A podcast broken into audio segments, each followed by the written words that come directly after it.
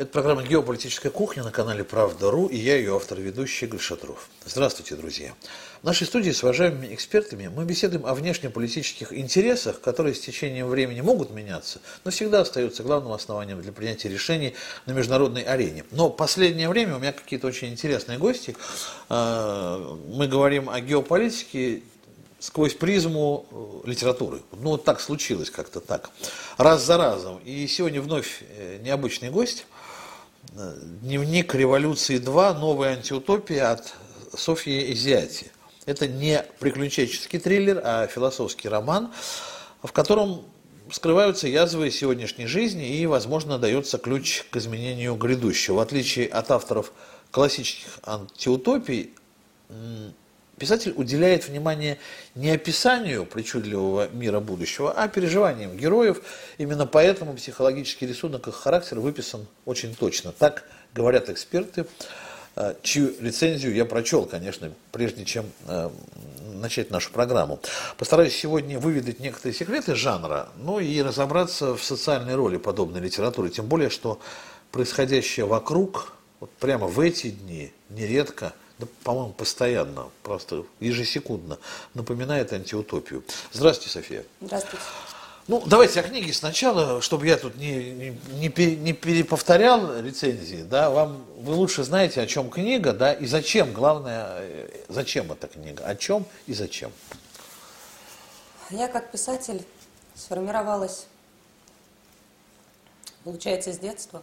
Хотела бы немного рассказать историю о том, как эта книга – вообще родилась, как она э, появилась на свет. Э, у меня не было никакой цели получить какие-то премии, какое-то признание в этой области. Я жила и росла совершенно в другой среде, в моем окружении не было писателей. Но так получилось, что в 16 лет я села за перо и, не зная, в каком жанре я пишу, о чем я пишу, начала записывать свои мысли, свои наблюдения. По правде говоря, первые строки книги родились из моей музыки. Я занималась музыкой на тот момент. Я писала песни. У меня уже был один альбом. Я писала второй. И вот из второго альбома э, родились первые строки книги. Проза из стихов выросла. Получается так, даже из музыки. Потому что музыка, конечно, она занимает особенную часть в моем сердце. И через музыку я видела этот мир на тот момент, и вот получилось так, что я решила, что три минуты песни это слишком мало, чтобы рассказать какую-то полноценную историю. Я решила написать. Потом это ушло, со второй книгой это ушло уже на второй план, но изначально вот так все происходило. Я не собиралась писать антиутопию, вообще такое определение я услышала уже позже от экспертов, которые читали главы моей книги и так далее. Я хотела показать героев интересных, ярких и показать их формирование. Мне показалось на тот момент, что такие экстремальные условия, как э, революционное настроение и глобализм, какие-то внутренние неудовлетворения в связи с этими событиями, могут быть катализаторами к тому, чтобы в простых людях проявились какие-то такие качества, которые стали бы поворотными в их судьбах и в судьбе всего мира в общем. И как раз книга почему сложилась как антиутопия?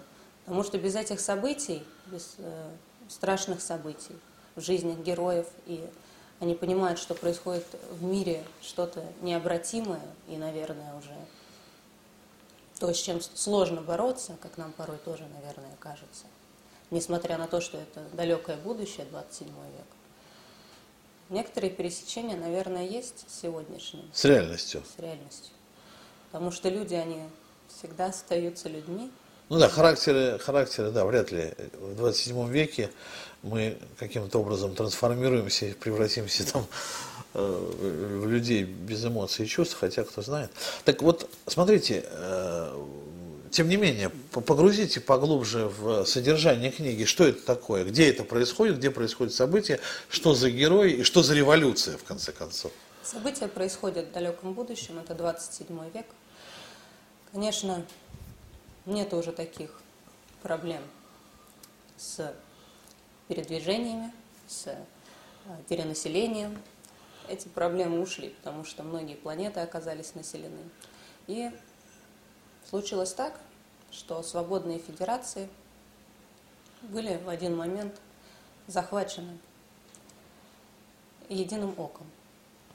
Какая-то организация. Организация, которая пришла извне. Это не так, как, э, наверное, было бы более понятно, что а, одна федерация стала более сильной и захватила власть у других. Это какие-то внешние силы. Ну, внешние какие? Выходящие за рамки э, известных планет там, и так далее? Да, То есть да. какой-то другой мир вообще получается? В начале книги мы об этом не знаем, но ага. фактически так получается. Хотя и в нашем мире мы иногда закрадываются мысли, наверное, что сами люди не могли бы себе так устроить такую жизнь, скажем так. Согласен. Есть какие-то внешние силы. Согласен. Возможно. Согласен, да. И вначале герои, они не знают тоже, что происходит, они смотрят на события ну, в тех рамках, которые им доступны, в рамках той информации, которую они знают. Конечно, им кажется, что все очень понятно им, с одной стороны, наверное, что очень все просто, но на самом деле все глубже. Поэтому история затрагивает больше 10 лет в общей сложности. Герои из э, юных, практически детей, уже становятся взрослыми к концу истории. И их взгляды меняются, они во многом разочаровываются, многое обретают, как и в жизни это бывает. И продолжая вот историю единое око, оно уже укоренилось довольно-таки сильно. Естественно, существует движение сопротивления. Но главный герой, Аск, он не поддерживает политику единого ока, естественно, и все эти притеснения, и при этом он не, не вступает к повстанцам, чем вызывает негатив и с их стороны, со стороны так, общей так, со стороны настоящей власти. Такой э, самостоятельный герой, который э, представляет из себя отдельную силу, я понимаю так. Ну, ну как, как может представлять человек отдельную силу, но у него какая-то вот такая позиция, да. Он говорит, что ну, я не из тех, кому все равно, я не из тех, кто смирился. При этом он не вступает. Он находит, э, Сольвейк находит его, вторая героиня, во, э, во второй части а, мы более подробно погружаемся в ее историю, как с чего все начиналось. И тогда нам приходит понимание, как она к этому пришла, что предшествовало тем событиям и что предшествовало тому, что она стала таким человеком, который могла объединять вокруг себя людей, которых она могла повести за собой. И, конечно, они мечтают просто-напросто свергнуть единое око. Они думают, что когда это произойдет, жизнь наладится потому что единое око преследует свои собственные цели, она выкачивает, просто выкачивает ресурсы из планет, использует человеческий ресурс ради своей цели, ради создания э, оружия, совершенного оружия. Просто уничтожает планету. И, естественно, оно это закрывает. А на планете главного героя случилось так, что полностью пропала Э, пропали деревья, полностью пропала какая-то растительность, и при этом это все скрывалось.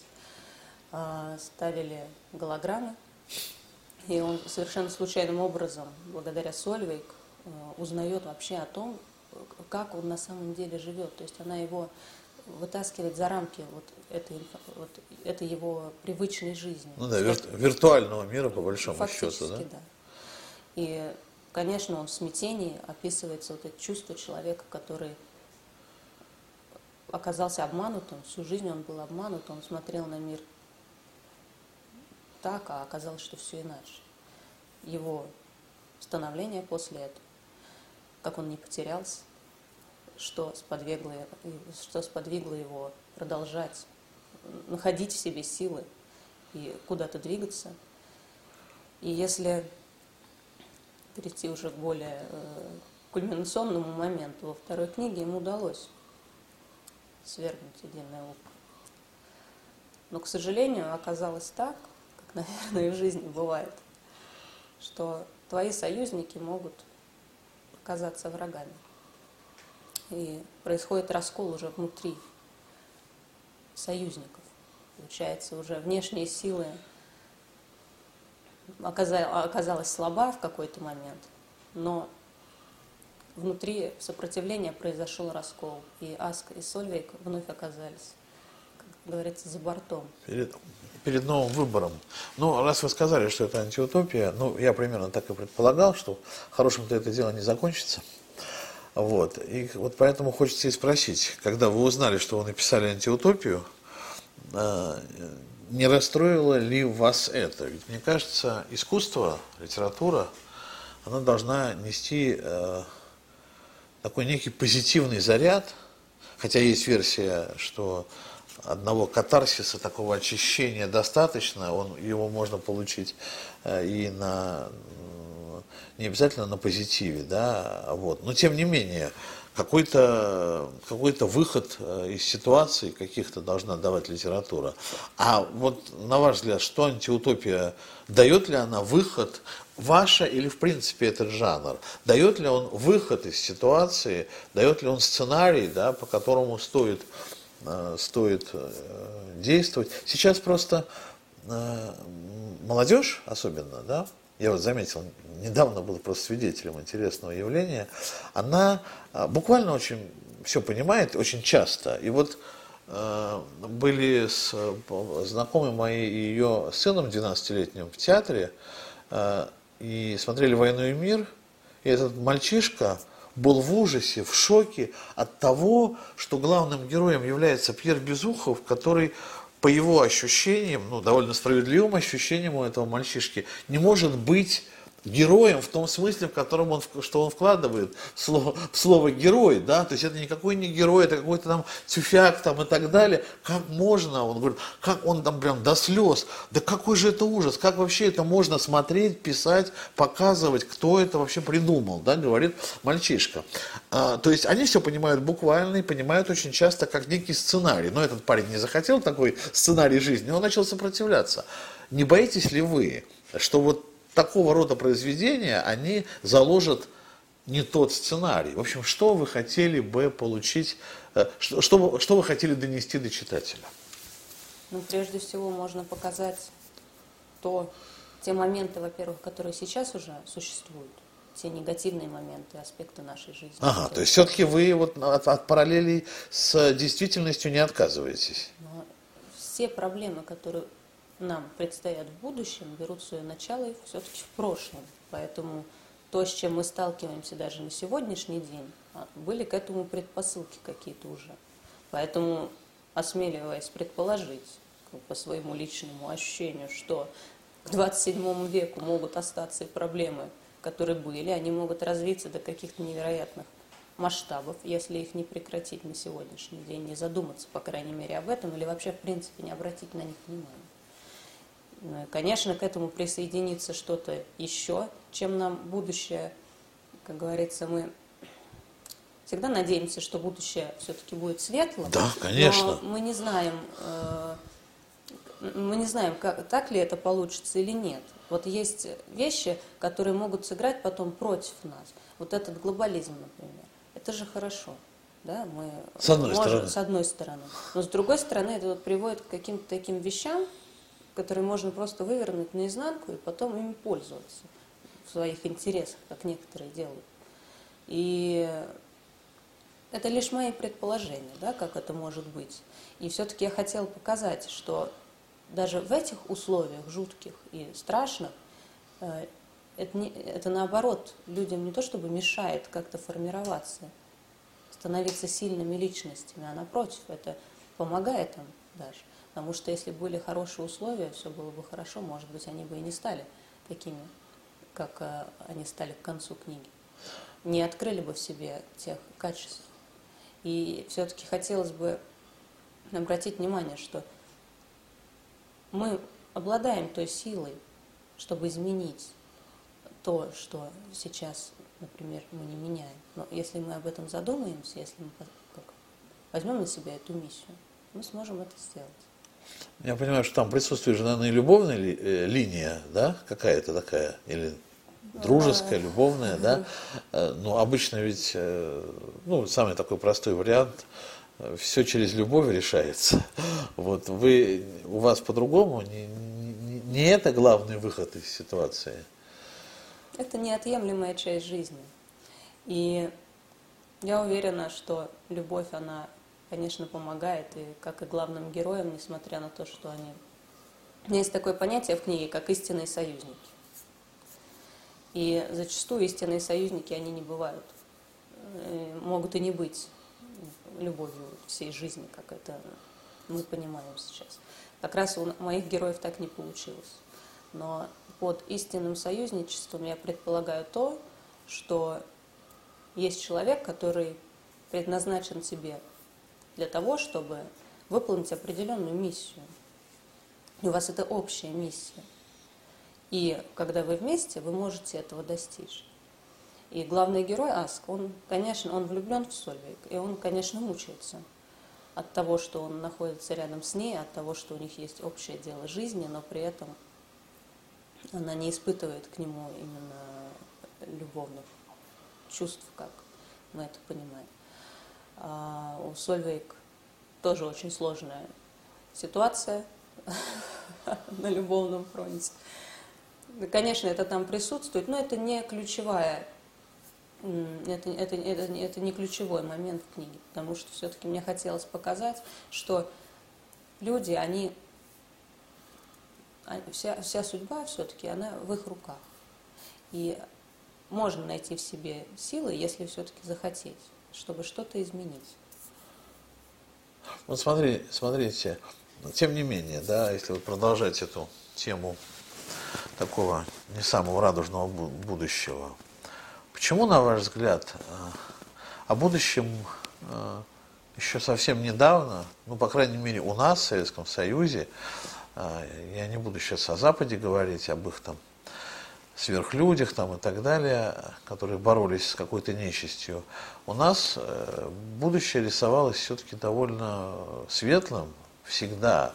Э, будущее, в котором присутствуют там единичные злодеи, которых это вот цивилизация будущего, по большому счету очень светлая, такая прогрессивная, она уничтожает, они являлись для этой цивилизации изгоями, как правило, ну, в какой-нибудь там э, гости из будущего, там, в Алисе, там, известные, там, по мультикам и фильмам многим, а мне еще с детства и по книгам так было, там были эти всякие там весельчаку там и так далее, они были изгои э, не, не, даже не, на, не для земли, а в целом, наверное, для цивилизации, да, более выходящие там за пределы.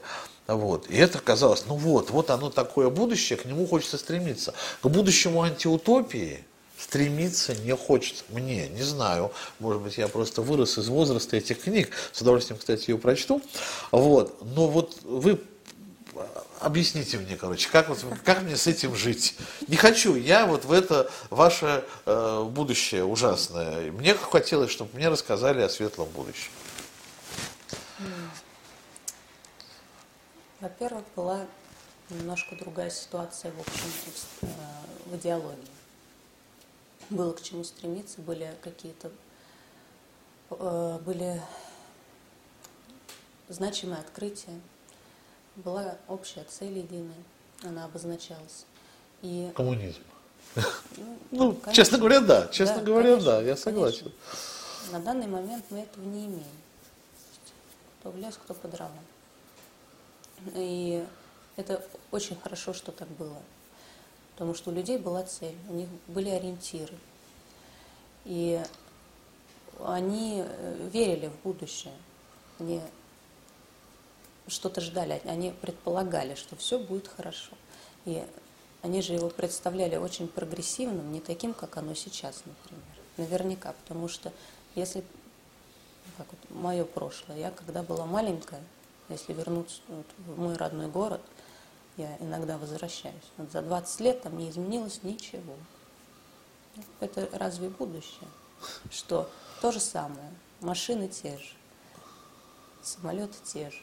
Все то же самое, что было 40 лет назад, 50 лет назад.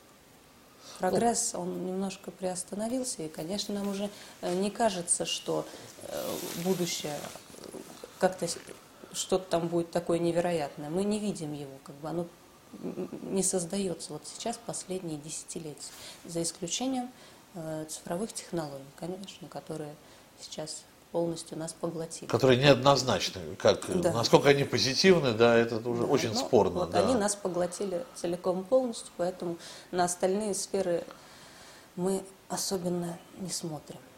Очень. В силу того, что погружены вот цифровые технологии. Очень глубоко, я согласен с вами. Я вот что-то подумал, да, действительно, когда такие прорывы, как там, не знаю, атомная энергия, э, космос, там, и так они мощные прорывы, и они, казалось, что за ними такое, что-то такое. А сейчас космонавты это рутина. Сейчас даже герои России, по-моему, не за каждый полет дают. Раньше за каждый герой Советского Союза они получали, потому что это был подвиг.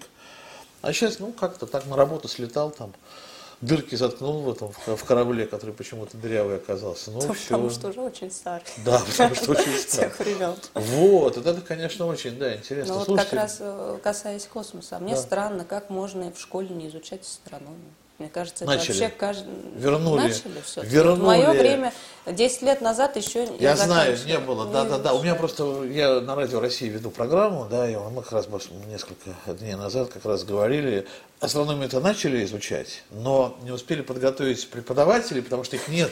И сейчас требуют преподавателя у Мишустина, чтобы ввели все-таки в педвузах э, этот курс астрономия для преподавателей, чтобы, были, чтобы не вели э, этот предмет люди просто свободные, там, трудовик, грубо говоря. Да?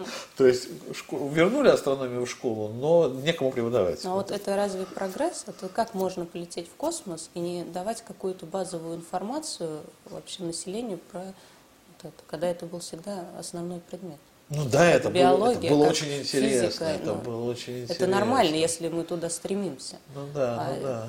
Это разве вот не, не откат к какому-то? Но смотрите, вот опять же, вот сейчас э, эпидемия, пандемия коронавируса, и стало понятно, что есть такие вещи, как биотехнологии, они существуют там и так далее.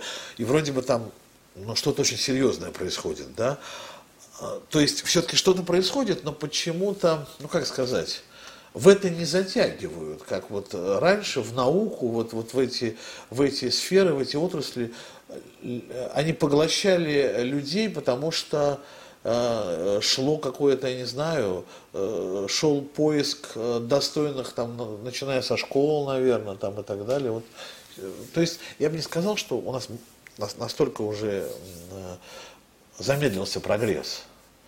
Просто он как-то теперь прогресс сам по себе, а люди просто деньги зарабатывают, думают об этом, а прогресс на них иногда сваливается в виде коронавируса. Ну, вот. Ну, а разве это вот не звоночек антиутопии? Это вот очень, такой прогресс, вот как э, ковид, действительно. Это сейчас. очень, это очень серьезный звоночек. Мы вот сейчас живем в этом. Ну, Сложно да. было бы представить несколько лет назад, а это уже случилось. Ну да, а были, как говорится, предпосылки, значит, к этому. Многие и писатели как раз таки Об этом, описывали да. это. Да, было очень много но таких. Ни к чему, видимо, не было это серьезно воспринято. Да я почему, София, вас э, мучаю этим вопросом? Но ну, я боюсь того, что вы рассказываете. Объясню. Как-то так сложилось, что у определенной части творческих людей фантастов, назовем их так. Антиутопия это все равно фантастика, социальная фантастика, как правило. Да? Каким-то образом так устроен мозг, что они действительно видят будущее. И понятно, что Жюль Верн, да, вот как мог придумать все это Жюль Верн? Ну как? Это ну, невозможно. То есть он что-то увидел, да? А, а происходящее сейчас очень многое действительно описано некоторое время назад еще, да, и даже, может быть, сто лет назад. Я боюсь, что вы тоже что-то там увидели. Вот, может быть, вы там как-то это присмотритесь и, и выход из этого подскажете, найдете. Потому что действительно какие-то самосбывающиеся прогнозы. Вот я не знаю, что с этим делать. Можно ли вам разрешать публиковать такие книги? Может быть, вас на цензуру надо ввести какую-то? Напротив, это же предостережение. Это Вот. же возможность посмотреть на эти проблемы уже сейчас, э, просто о них прочитав. И ответ кроется тоже там. Я вижу, моя точка зрения, что все-таки сам человек может повернуть вот, э, вот эти жуткие события, он может все равно на них повлиять и э, изменить все луч- в лучшую сторону, потому что все-таки обладаем мы вот этой силой, и благо вот мы в такой стране живем, где тоже на созидание все настроено все-таки.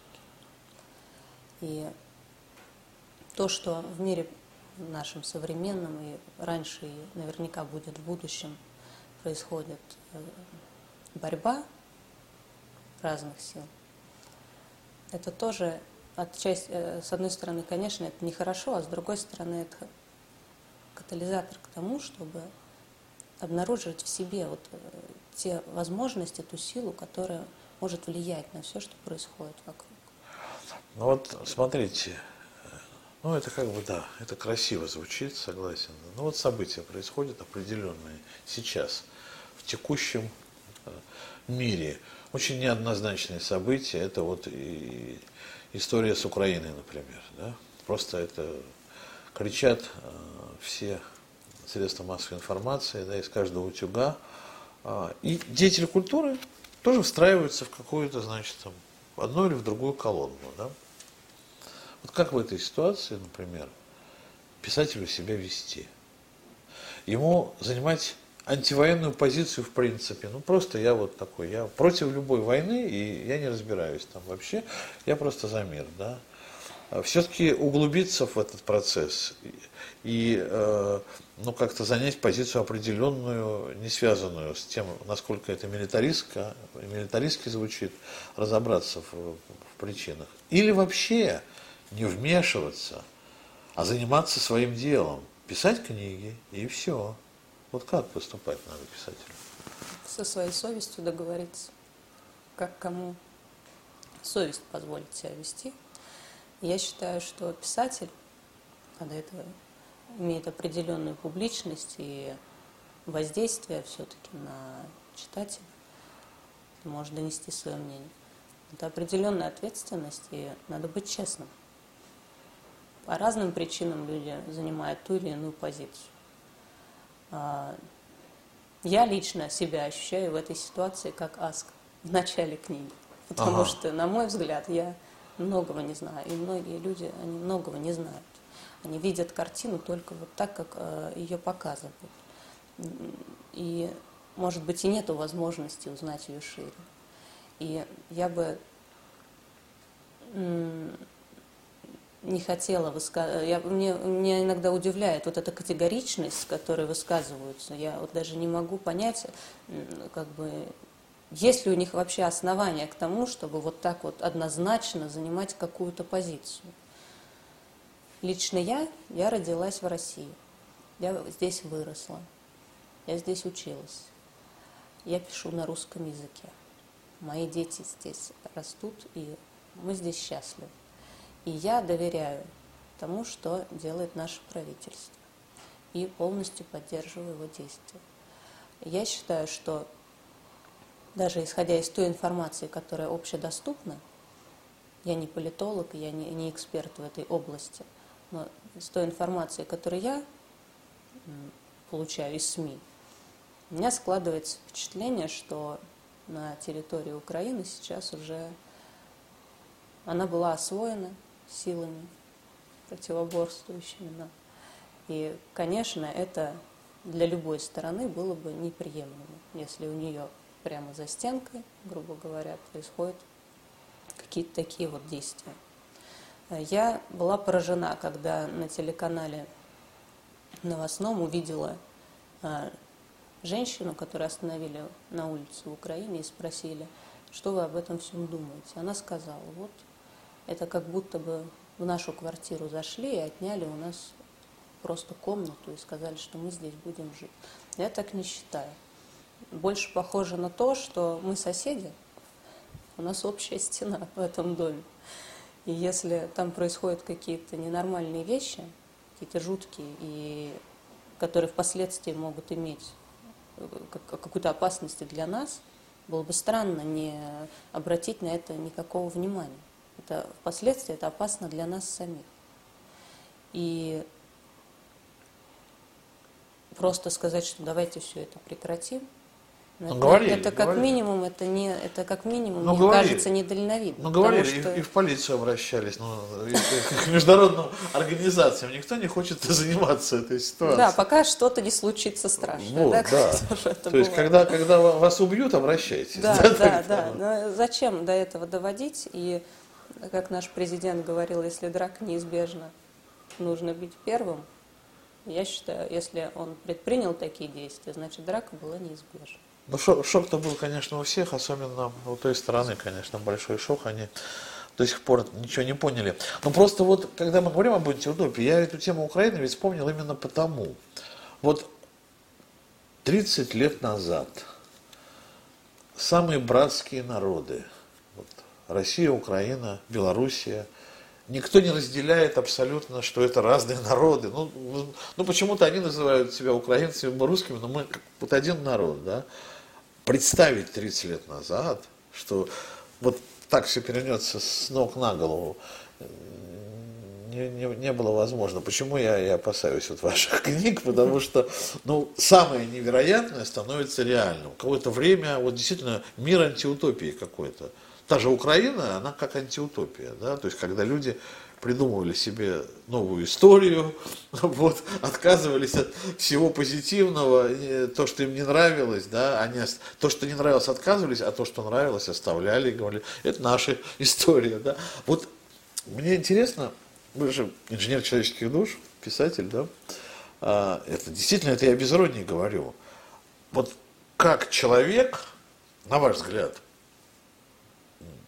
место ли его, что ли, то есть таким делает политик, например, да, вот может откровенную ложь, например, выдавать за правду и, ну не то, что не краснеть, не об этом разговор, но вот в это самом, сам верить начинать. Вообще, что за трансформация может произойти с человеком, когда он станет вот таким, ну, как бы, я не знаю, вот таким, в общем, что с ним происходит? Да. И почему? Да, об этом как раз вот во второй книге я пишу как э, самые близкие люди э, могут в итоге стать злейшими врагами. Э, возможно, что-то... Это, это, конечно, это исключительно внутренний процесс. Почему человек он становится таким? Да? Он испытывает какие-то какое-то внутреннее, может быть, недовольство. Может быть, он считает, что он не на своем месте находится. Может Комплексы быть, какие-то? Ну, э, можно так сказать, не без этого, конечно. Потому что это все, это все от определенной слабости, наверное, происходит. То есть человек, он настолько отрицает действительность, он настолько не принимает себя, настолько не принимает окружающих, что ему легче просто придумать так, как он хочет, и в это поверить. Просто чтобы выжить. Потому что в другой ситуации, если он допускает, что вот все вот так вот, и он категорически с этим не согласен, но он либо с ума сойдет, либо, ну все тогда, можно уже откланяться. Это, я считаю, это способ выживания. Ему просто не то, что даже физического, а морального, как вот его, как личности, ему нужно подстроить все вокруг и самому в это поверить под себя, чтобы ужиться вообще в этом мире. Просто вот, я не знаю, действительно инженер, я вот просто чувств, понял все. Но если тогда другой рецепт, э, какой-то выход из ситуации, чтобы не придумывать себе этот э, новый мир, а все-таки в согласие э, войти как? Войти, если действительно, да, ты не согласен вот тебя это все не устраивает, придумать проще. А, а что надо делать, чтобы не придумывать? Это как раз-таки, наверное, может формировать какая-то идея, идеология. Я пишу детские книги. Вот меня так. трое детей. Вот я так. сейчас задумалась об их будущем тоже. И там как раз я рассматриваю вот эти все вопросы, э, которые начинают в будущем портить жизнь себе и окружающим. Э, э, Они братья и сестры родные, и вот как раз-таки у них происходят самые, самые, так сказать, сердечные вот эти вопросы, которые потом определяют их будущее вообще. И, конечно, эти спорные моменты, они возникают у близких, как вот у нас тут возникли. Нас не интересует, что на другой части света. Мы с ними, нам, как говорится, и делить нечего, у нас в общей истории особенно и нет.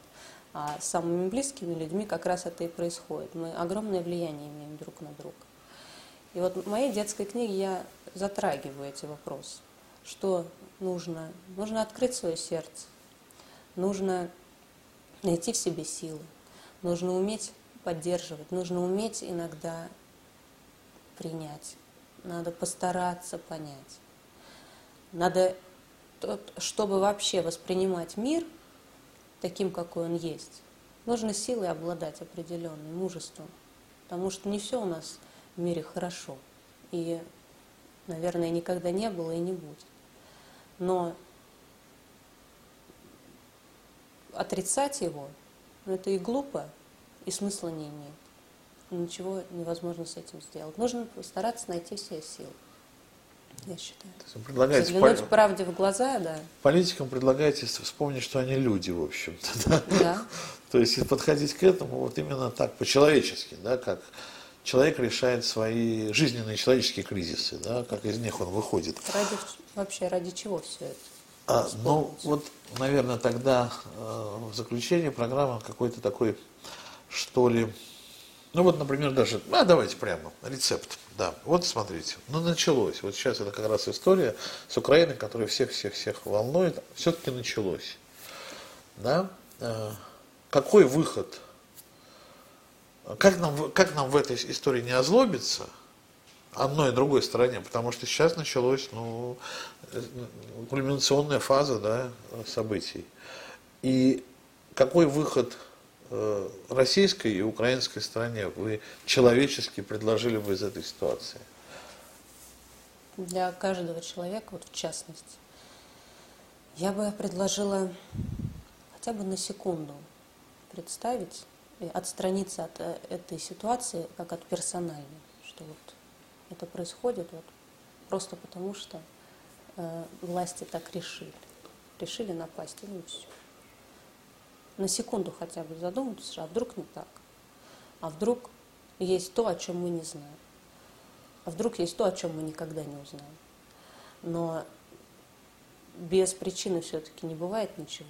Если такие действия происходят, значит, были к этому предпосылки. И надо просто принять то, что мы можем чего и знать. И тогда уже ситуация может быть совершенно иная. И давать вот такие однозначные оценки, э, злиться и...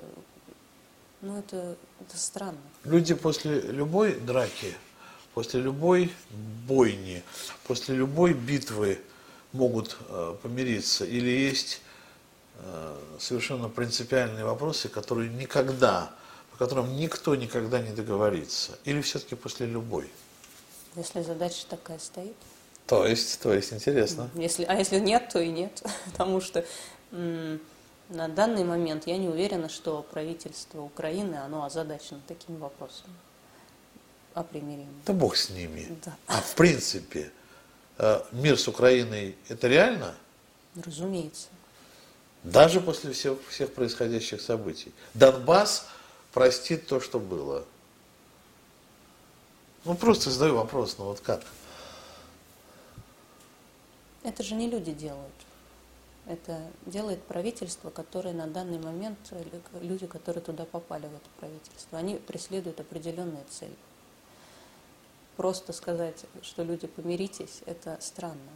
Надо постараться, я говорю еще раз, взглянуть немножко вот со стороны геополитики, по крайней мере, не говоря уже что-то что-то там, за, как говорится, за, за грань, не заглядывать за грань. Надо просто постараться взглянуть, кому это может быть нужно, почему, какая цель, добились ли они этой цели, что может быть дальше, если не прекратить, что может быть дальше, если продолжать. Я считаю, что можно повернуть историю вообще в любой русло. Очень хороший финал программы. Просто я уже чувствую, что я, София, вас буду приглашать, потому что совершенно неожиданный разговор получился. Просто очень. И, и главное, что на мои вопросы нашли ответы. Это просто, я ведь некоторые вопросы задаю и от себя, а не просто для всех. И самому хочется э, что-то новое узнать от гостей всегда. Ну что, время программы подошло к концу. Э, о чем мы говорили? Ну, говорили о жизни, наверное, да, о жизненной философии, и ее, наверное, действительно не хватает в геополитике. Очень часто интересы, они преобладают, а, а человек где-то на заднем плане остается. Хотя интерес-то, казалось бы, ну, в интересах человека все происходит, там, может быть, в корыстных, там, может быть, еще в каких-то, но все равно в интересах человека. Об этом забываем. Наверное, вот подобных людей, как сегодня точнее моя гостья, надо а, почаще к таким а, разговорам подключать, их мнение спрашивать. Ну, не зря же мы, по крайней мере, в советские годы говорили, что писатель – это инженер человеческих душ. Вот сейчас я с таким инженером познакомился, очень было а, приятно. Писатель София Зяти была сегодня у меня в гостях. Большое спасибо. Спасибо. Я Игорь Шатров. Это была программа «Геополитическая кухня» на канале «Правда.ру». Берегите себя и своих близких. До встречи.